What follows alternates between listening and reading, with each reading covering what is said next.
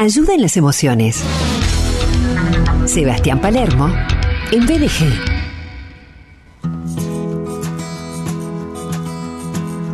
Él es médico psiquiatra, es escritor, es líder confesional, director de Nuevamente, conferencista y capacitador. Tal vez sea un Nobel montañista, no lo sé. Su Instagram, arroba doctor.palermo, doctor la abreviatura, la fanpage, doctor Sebastián Palermo, la web ayudanlasemociones.com y es un gusto recibir a quien es, antes que todo eso, un amigo personal, yo lo quiero un montón, es un referente para mí. Eh, doctor Sebastián Palermo, bienvenido, ¿cómo estás? Hola, ¿cómo estás Sergio? Qué lindo escucharte. ¿Cómo estás vos? ¿Bien? Bien, bien, yo estoy bien, estoy bien. Bueno, me alegra escuchar eso. Bueno, eh, a mí también me da mucho gusto, mucha alegría escucharte en vivo en el programa y, arranco por algo que no tiene que ver con el tema sobre el cual te vamos a escuchar, sino que, bueno, en, los audios que publicas en tus redes sociales y demás, eh, hiciste una experiencia de, montañismo, Seba. Sí, sí, eh, fui con unos amigos a, una, a una montaña acá de Córdoba, más que nada para, para, bueno, para ver el lugar, queríamos lo queríamos ver cómo y, y, la verdad que fue una experiencia bastante linda. A mí me gusta mucho, yo hice trekking mucho tiempo, o sea, trekking, no trekking profesional, ¿no? sí. Eso es todo un, entrenamiento, pero a mí me gusta mucho subir montañas. Ajá. Y, este, y hacía mucho que no lo hacía, hacía como cuatro o cinco años que no subía nada. Y la verdad que estuvo lindo, muy, muy interesante. Eh, y pasa como cuando uno deja de andar en bicicleta, que uno, bueno, puede no andar durante mucho tiempo, se sube una bicicleta y ya sale solo eso? No, no es tan simple, porque yo pensé que iba a poder llegar tan fácilmente. Y bueno, está más o menos sé cómo, cómo caminar, cómo andar, qué cosas tomar en, cuidado, digamos, adentro de, la subida, de la bajada. Viste que por ahí las piedras que están sueltas, que los caminitos pedregosos y toda esa historia. Pero el tema fue el estado. Eh, y como había había horario para llegar y horario para volver, no teníamos opción a, tomarnos mucho tiempo. Claro. Interesantísimo. Claro. Em, bueno, por, eh, aquí en el programa compartimos tus audios, lo sabes, también la gente lo sabe, por supuesto, y, esos audios en tantos casos están filmados, lo que publicás, las cápsulas que publicas están filmadas en tu vida cotidiana mientras vas de camino. Incluso que hay un audio que, registraste mientras volvías de hacer esta experiencia. Eh, ¿Te sucede, cómo es esto de de estar de paso, de estar andando, de ir en rodaje y que vengan estos deseos y estas eh, miradas como para compartirlas con la gente. Estás en el medio de tu vida, sas, grabás y compartís. Qué linda observación, ¿no? Eh, me gusta esa frase, la voy a usar, te la voy a, tomar esa de paso.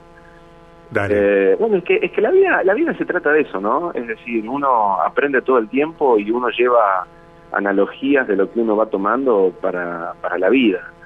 Y por ahí estoy haciendo algo y digo, qué, qué buena enseñanza. Y, y como soy un, eh, una persona que ama el enseñar, ama, ama el, dar a otros la posibilidad del recurso, es algo que me fluye. Es decir, si hay algo que vamos, vamos a estar charlando los dos, vamos a estar hablando de auto y si puedo, si puedo ofrecerte algo que ya aprendí, te voy a tratar de, de, de que lo aprendas y mi único recurso es el, manejo de, los recursos de vida, entonces de eso te voy a hablar, capaz que no te voy a hablar ni de auto ni de, otras cuestiones técnicas. Y me fluye, es una cuestión que, que, creo que cada uno le fluye algo, a algunos le fluirá la música, a otros le fluirá el escribir, a vos te fluye mucho el, comunicar.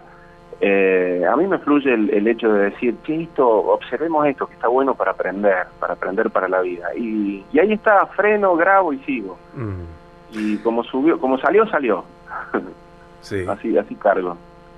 Eh, anteriormente charlaste con nosotros, eh, y me refiero cuando hablaste eh, en vivo hace un tiempo, sobre la determinación y el conocimiento de los límites propios. Y la propuesta para esta charla tiene que ver con hacerme cargo, asumir y afrontar lo que me corresponde.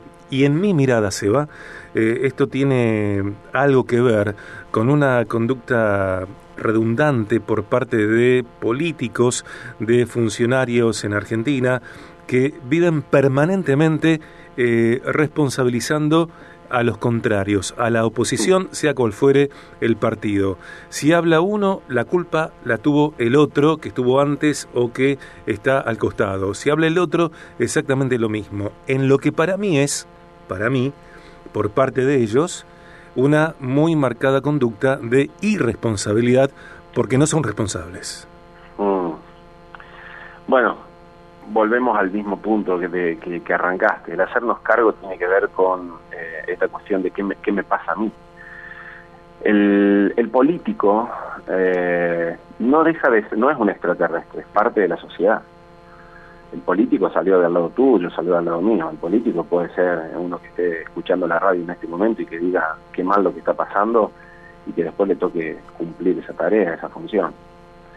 El problema es que nosotros estamos mirando eh, un, rol como si ese rol fuera eh, extraño a nosotros, externo a nosotros. Argentina tiene que hacerse cargo de sí misma. Mira, te voy a dar un ejemplo. Ayer salió, ayer o antes de ayer salió una, chica, una TikToker, que, que salió un video que se viralizó, que llorando pedía por favor que la mantengan porque ella no había nacido para trabajar. Eh, está, en todos los medios de comunicación, un tema que, generó mucha polémica. La mayoría obviamente lo tomó para la broma, dice, me están tomando el pelo, dice, ¿cómo una, cómo una TikToker o una, una este, persona pide llorando que por favor la mantengan porque no le gusta trabajar y que nació para otra cosa? Pero nosotros que miramos eso, que lo, miramos como algo gracioso, es lo que estamos construyendo. Como sociedad construimos esto. Esta, esta, este personaje, esta persona, es la expresión pública de la mentalidad argentina. O sea, no, no estamos hablando de, ay, mira la chica esa que... No, no, no, ey, ey, esa, eso somos nosotros. Eso que está ahí soy yo, o sea, yo yo construí eso junto con otras personas. Algunos me no, yo no tengo nada que ver. Está bien, no hicimos nada intencional para que eso ocurriera, pero esta es la sociedad que nosotros hemos armado. La sociedad que hemos armado es una sociedad que, que le falta la palabra, es una sociedad que, si, que, cambia las reglas del juego todo el tiempo. Es una sociedad que si no escribimos eh, lo que estamos diciendo, la palabra puede ir y venir. O sea, esto que estamos hablando de, del hacernos cargo tiene que ver con que nos miremos nosotros primero como país. Como país somos una sociedad que, date una idea que eh, estamos en desacuerdo con el gobernante, pero vamos y lo votamos porque la vez escuché a algunas personas que, que hablaban y decían, corrupta, mientras reparta no tengo problema. Vos fíjate, mm. eso fluye del pueblo. Entonces hoy lo que nos está faltando mucho, nos está faltando mucho, es la capacidad de mirarnos a nosotros mismos. O sea, está bien, sí, hay que dan mucho para robar, para, para hacer corrupto, porque manejan mucho poder y mucho dinero. Cuanto más poder y más dinero tengas la posibilidad de manejar, más propenso a la corrupción vas a ser, porque vas a tender a sacarle jugo y provecho a esa situación. ¿Cuál es la contracara de la corrupción, Seba? Qué buena pregunta. ¿Cuál es la contracara de la corrupción? Es la justicia. La justicia es lo, que le hace falta a este país. A este país le hace falta gente justa, le hace falta políticos justos. Y esto espero que lo escuchen todo, porque lo que te estoy diciendo es la clave de todo. A este país no le hace falta políticos justos, le hace falta gente justa. Cuando empiece a haber en el pueblo gente justa, vamos a justo. ¿Por qué tenemos eh, políticos corruptos? Lo eligió el pueblo. El pueblo eligió conforme... Escuchá lo que te voy a decir, locura te voy a decir, pero voy a votar según mi partido político. ¿Cómo va a votar un partido político? Votarle una persona. ¿Qué tiene que ver el partido político con esto? Si los ideales hace tiempo dejaron de... las ideologías ya se desdibujaron todo y está todo totalmente globalizado. Hoy la derecha cree que es derecha, pero está jugando de izquierda. La izquierda termina siendo más fascista que la derecha. Los ideales ya, ya, ya... Eh, le votemos a la gente, de la gente, los valores de la gente. Pero no, nos comprometemos con eh, los clubes, con los nombres, con las instituciones, con lo no humano. Con eso nos comprometemos, con un color. Vayamos a la vida cotidiana, eh, porque en mi caso no tengo, eh, y creo que, muchas personas están en una situación similar en este aspecto a mí, no tengo que ver yo con, eh, con la vida orgánica, por ejemplo, de la Casa Rosada o de la Casa Gris en la provincia de Santa Fe. No, yo quiero... esa es la máxima manifestación, está Claro. Esa es la máxima manifestación de una, de una situación de gobierno. O sea, eh, no, no es que eludo mi responsabilidad. Mi responsabilidad está en ese sentido en el voto en el voto. Cuando yo entro... Eso es en el voto, pero en la vida cotidiana. Ahí está. ¿Cómo, cómo hacemos justicia en mi vida cotidiana? ¿Cómo cometo en mi hogar actos de justicia? está bien, decime que no vas a estar robando cable, decime que no te vas a estar enganchando de la luz, decime que no vas a estar eh, eh, pagando un, un, canal de Netflix, pero lo vas a compartir con todos tus amigos para, para distribuirlo. Decime que no te vas a robar las hojas de la oficina donde trabajas o que no vas a sacar las fotocopias en la oficina donde trabajas que necesitas. O sea, tenemos muchas cosas. Decime que no vas a estar bajando trucho. Bueno, ahora ya no hay más trucho, ¿viste? Pero decime que no vas a estar bajando software trucho. Se va. Que no vas a estar Pero muchos lo hacen. pero ese es el país que tenemos. Cuando decimos muchos lo hacen, estamos diciendo, eso es una ideación permisiva dentro de los ámbitos de los recursos psíquicos. ¿Qué es una ideación permisiva? Es una idea que me habilita a seguir con, eh, comportándome como lo estoy haciendo por más que sea perjudicial. Entonces vos decís, eh, eh, todos lo hacen, es imposible no hacerlo. Decime que pagás tus impuestos. Decime que, que, que, no estás comprando en negro cuando tenés la posibilidad de comprar en blanco, porque hay situaciones donde no tenés opción, pero decime que estás pagando tu monotributo. Decime, o sea, hablemos de justicia. Sí, decime que sos responsable como padre, como madre, como amigo, como hermano. Es, eh, ahí está, ¿ves? Ya para mucho, ¿no? Es eso que está diciendo vos, es lo nuclear de todo. Decime que, decime que sos fiel a tu esposa. Decime que sos fiel a tu esposo. Decime que tu palabra vale, que cuando decís eh, te amo, eh, este, voy a dar lo que haga falta por esta casa, lo estás cumpliendo. O sea, nosotros estamos mirando, si eh, yo sé que lo que estamos viendo al frente nos afecta porque son los que están administrando nuestra plata. Entonces por eso me enoja. No seamos hipócritas. Es decir, ¿por qué me molesta lo que está pasando? Porque está administrando mi plata, yo puse plata ahí y el tipo este me la está robando. Entonces, en el fondo, no es una cuestión de, ah, me molesta que sea corrupto, en el fondo me molesta que me esté robando a mí. Por eso la mayoría de las personas que hoy, que reparten la torta, y el 50% del país trabaja y el otro 50% recibe la torta que se reparte, no dice nada. ¿Por qué no dice nada? Y porque comparten. Pero la realidad es que la injusticia en Argentina es mucho más popular de lo que nosotros creemos.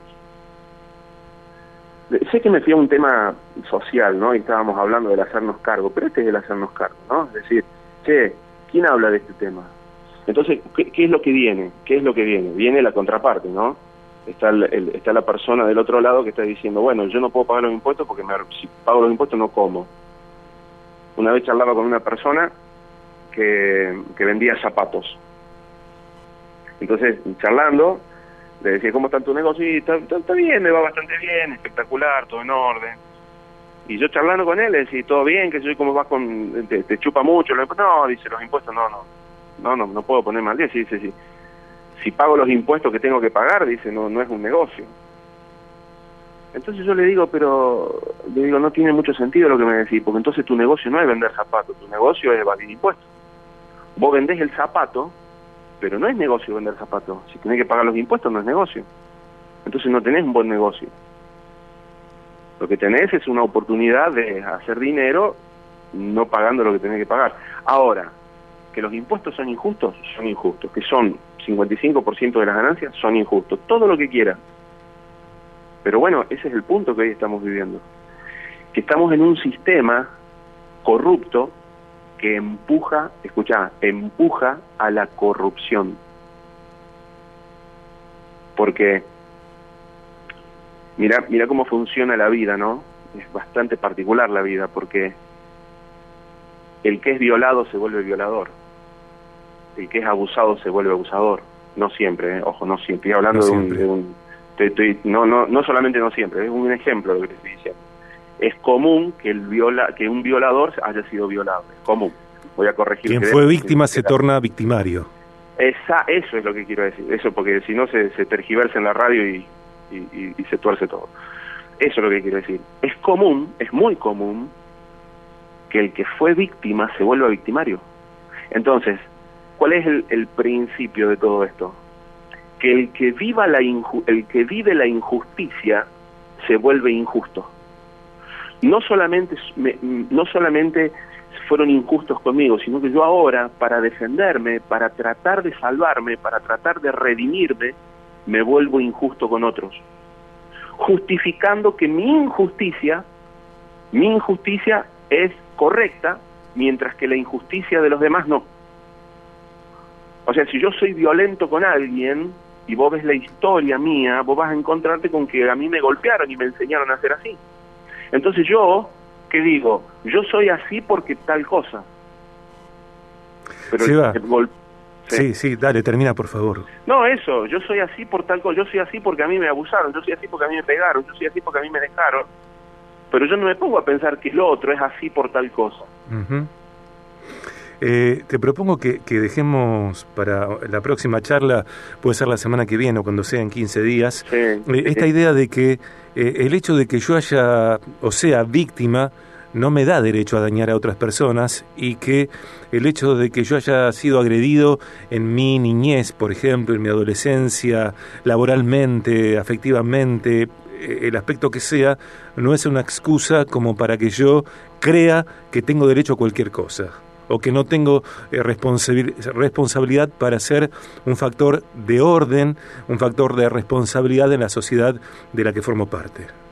Pero no, solo eso, Sergio, sino que fíjate lo que va a ocurrir, es un ciclo, porque yo es, es un ciclo que se vuelve círculo. si a mí fueron, fueron violentos conmigo, yo me vuelvo violento con otros para intentar defenderme, a mí me van a tratar con violencia, van a volver a ser injustos conmigo. Entonces, es un tema de no terminar. Mm. Así que me conviene, me conviene soltar esa injusticia, perdonarla y comenzar de cero y, voy a empezar a ganar ámbitos de justicia delante mío. Por supuesto que los injustos y los violentos van a estar siempre. Eso no, eso es, otra otra charla. Dale. Eh, gracias, me, me, me, encanta cuando salís al aire en vivo y podemos charlar así, se va querido amigo mío, montañista. Así que muchas gracias, muchas gracias. Un abrazo, un abrazo para toda la audiencia y, espero que hayan sabido entender la idea, así por favor, no, que nadie lo tome de forma personal, es apenas una un esbozo de una idea. Dale. para charlar. Un abrazo, gracias. Un abrazo grande. El doctor Sebastián Palermo, médico psiquiatra, escritor, líder confesional, director de Nuevamente, conferencista y capacitador. Su Instagram, arroba doctor la abreviatura de r.palermo, arroba de r.palermo, la fanpage. Doctor Sebastián Palermo, ayuda en las emociones.com. Recordad que los contenidos del programa después eh, los subimos, los publicamos en podcast BDG, en Spotify y tantas otras plataformas.